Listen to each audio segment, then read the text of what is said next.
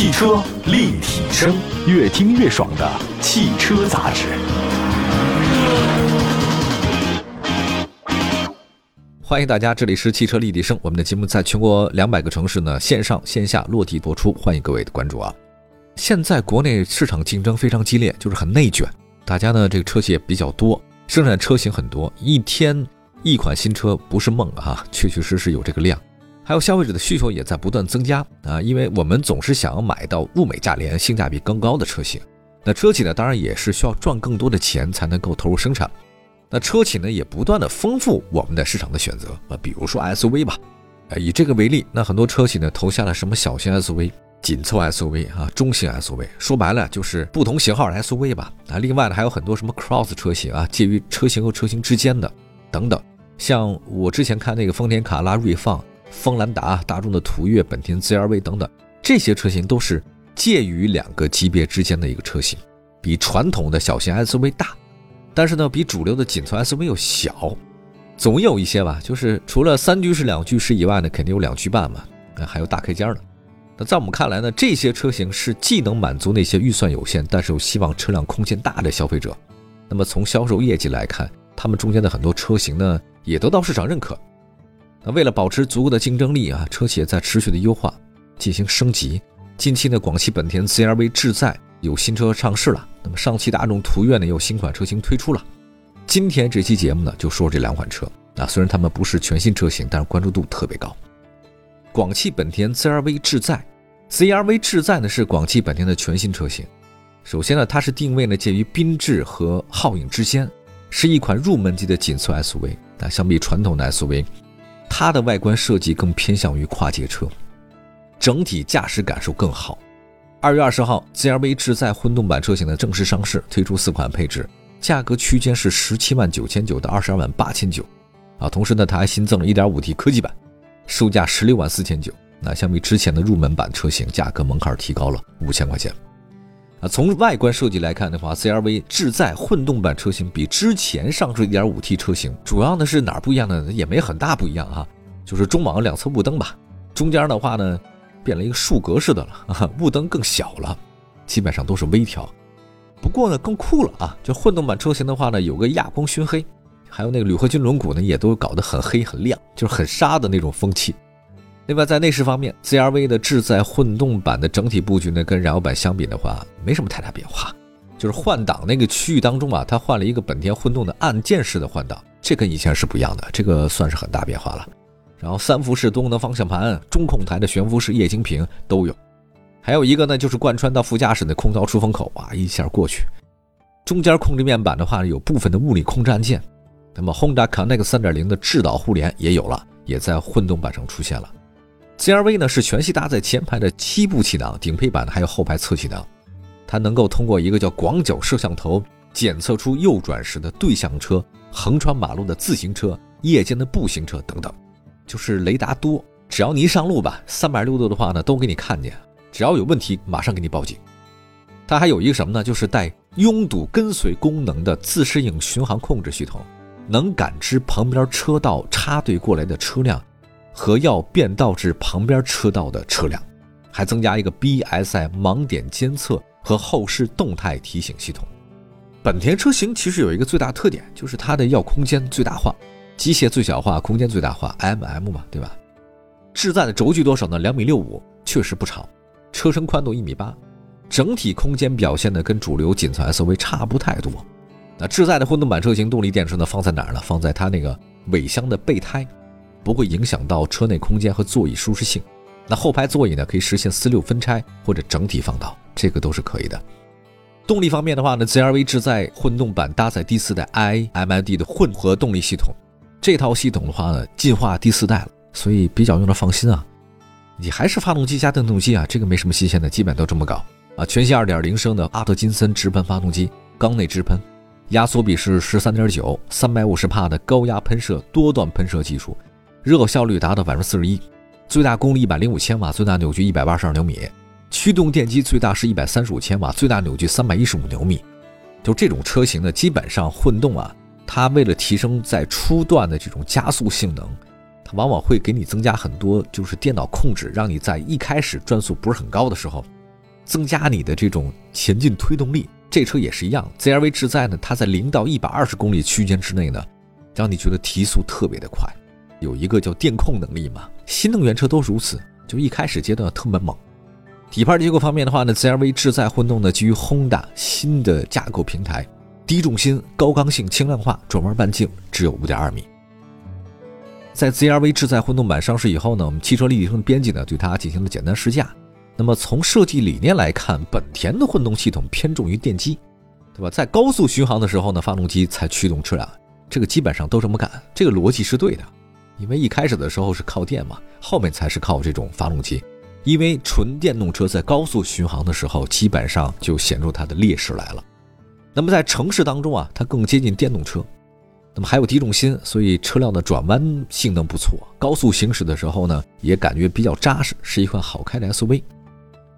那么这次上市的四款混动车型该怎么选呢？我觉得就是排除法吧，就是筛查这个 A、B、C、D，看哪个最不像。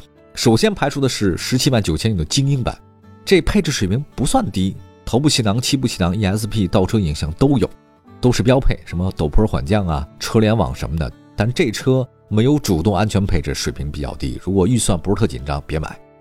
二十二万八千九，这个尊享版也是我们不太推荐的车型。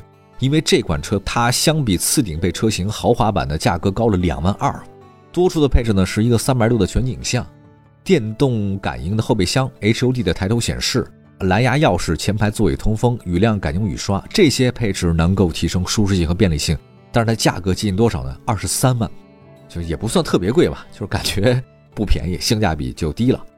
十九万四千九的这个领先版和二十万六千九的豪华版，这应该是销售主力。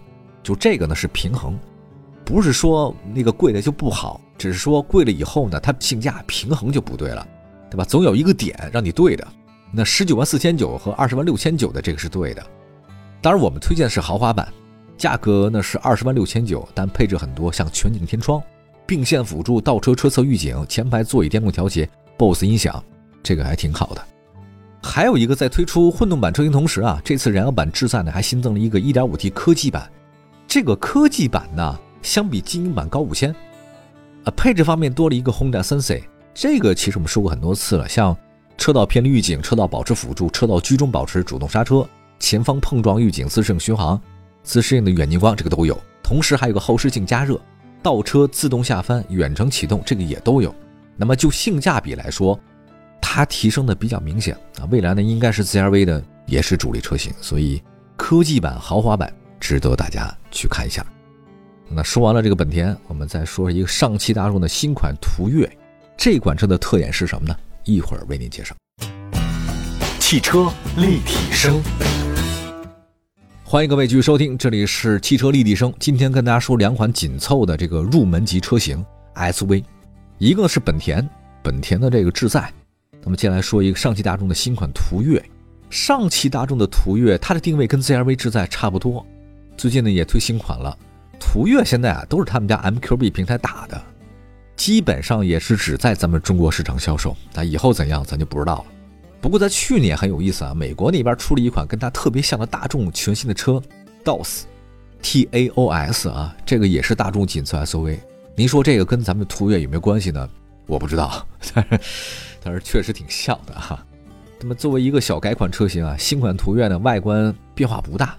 那整体风格像谁呢？像途昂，就是双层的前格栅搭配双层大灯组，前包围呢是贯穿式的通风口，还配备镀铬装饰条，银色下护板。颜色方面还增加了黑色外观套件。那么在车身侧面方面，新款途岳跟现款车型变化也不大，腰线贯穿车身，前后翼子板呢有黑色的轮眉饰条，车门是内凹式设计，下方呢有银色侧裙边，车尾的话呢。它配了一个车顶的这个扰流板，并且内嵌了一个高位刹车灯，这个就是一装饰吧，实际用处不大。尾灯是贯穿式的，中央的大众 logo 可以点亮。以前的大众啊，logo 不放中间啊，或者说它不点亮，现在都得点亮啊，点亮也是爱啊。那后包围呢是贯穿着镀铬和银色的后护板。新款途岳长四米四五，宽一米八四，高一米六三，轴距两米六八，也不大。内饰方面的话呢，新款途岳是全液晶仪表盘和这个三辐式多功能方向盘，中控台呢配了一个十二英寸的多媒体显示屏，整体风格跟途观 L 很像。官方介绍的话呢，新款途岳呢对车内有优化，整体车身尺寸不变呢，有更好的体验。在动力方面，新款途岳搭载全新 1.5T 涡轮增压发动机，最大功率118千瓦，最大扭矩250牛米，可使用92号汽油，匹配的是七速干式双离合。高端车型呢依旧搭载 2.0T 发动机，最大功率137千瓦，最大扭矩320牛米，配的是七速湿式双离合，而且配了第六代汉德四驱。底盘结构方面，新款途岳呢依然是前麦弗逊独立后多连杆独立悬架。价格方面，新款途岳中低配车型换了一个全新 1.5T 发动机。这个发动机是新的，但价格不会涨，起步价格会低于十六万。呃，我们看一下数据啊，就是途岳卖的怎么样呢？它也算是紧凑 SUV 的主流，因为去年一共卖了多少呢？这数字特别吉利，幺幺八八六六，十一万八千八百六十六辆，每个月呢都能卖一万辆，这个还是不错的。从市场反馈来看，途岳确实销量还行，但是它有个问题。就是大众挣的不会多，因为经销商给的那个优惠特别大，所以如果您是想买这个新款途岳的朋友，您再看看啊，大众要这两年开始降价，这降的也挺多哈。那今天我们其实为大家介绍的是两款车，都是介于紧凑 SUV 和小型 SUV 的车型，它们的特点就是性价比高，空间够用。那么要展望一下未来走势的话呢，我觉得智在呢应该可能会提升一些，因为它增加的东西挺多的哈，卖的也不贵。那么途岳的话，主要是它降价啊，因为主流紧凑 SUV 呢降价促销，面临的竞争对手也不少。当然，首先来讲，途岳的整个品牌也是不错的。如果经销商不降价的话呢，大众卖的应该不会特别好，就靠降价促销了。现在也没什么特别好的法宝哈。感谢大家收听今天的汽车立体声，祝福大家用车生活愉快。明天同时间，我们节目中继续分享汽车话题。各位，明天见，拜拜。